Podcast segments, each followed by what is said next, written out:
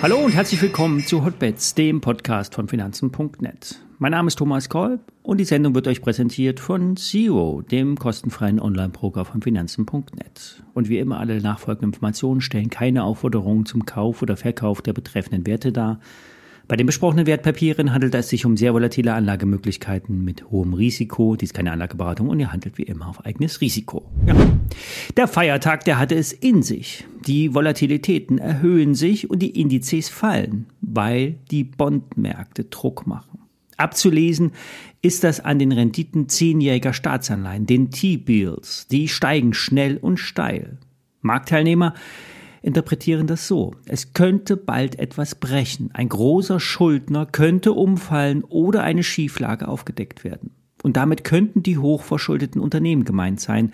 Dazu gehören die Utilities, die Versorger. Die sind in den USA besonders hoch verschuldet. Insbesondere die hohen Kreditaufnahmen für Solar- und Windparks belasten bei stark steigenden Zinsen das Konstrukt. Es werden nämlich gewöhnlich neue Parks durch den Cashflow aus dem Bestandsgeschäft bedient. Das ist normal, wenn die Zinsen niedrig sind.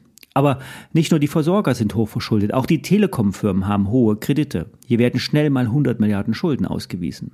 Und unter den steigenden Zinsen vervielfacht sich das, die Zinslast. Was bei 1% noch ging, geht bei 4 bis 5% nicht mehr. Das gleiche gilt auch für die Staaten. Die USA füllen gerade ihre Staatskassen auf, nachdem lange die Schuldenobergrenze die Mittelaufnahme für den US-Staatshaushalt blockierte. Und hier wird sich aktuell vor allen Dingen kurzfristig verschuldet, weil da die Zinsen noch etwas niedriger sind als im langlaufenden Bereich.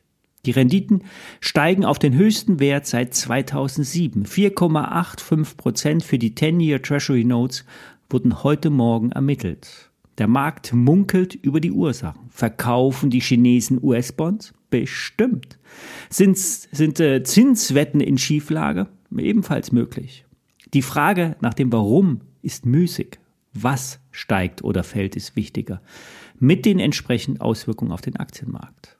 Der Fear and Creed Index, ein Stimmungsindikator, fällt auf ein Angstniveau. Bei 16 stand er gestern.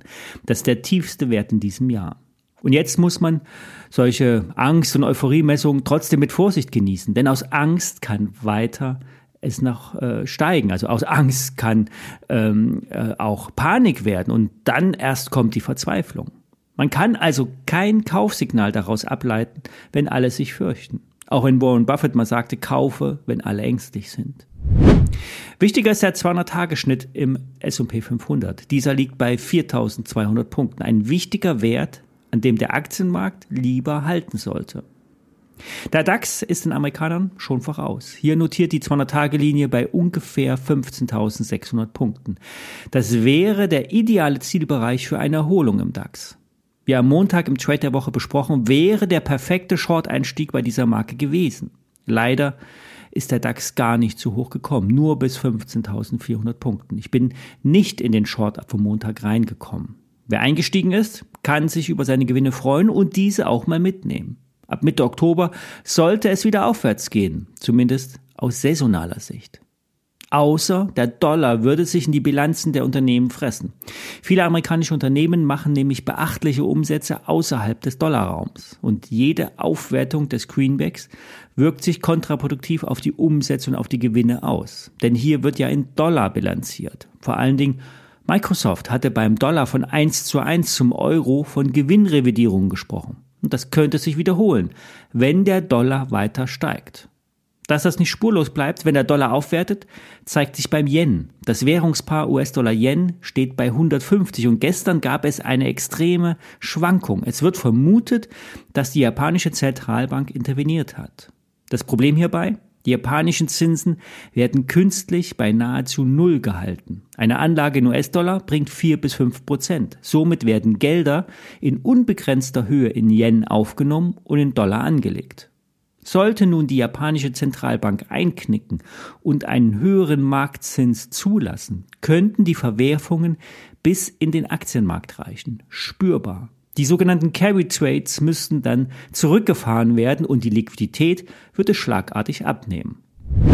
Aber wo Schatten ist, ist auch Licht. Die 200-Tage-Linie im S&P 500 macht Mut. Der Dow Jones hat bei 33.000 Punkten eine Formation im Chart abgearbeitet und kann nun wieder drehen.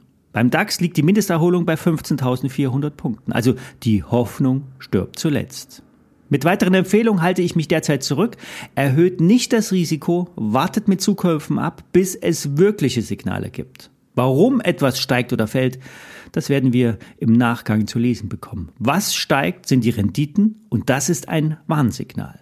Ich melde mich am Freitag wieder. Bis dahin alles Gute.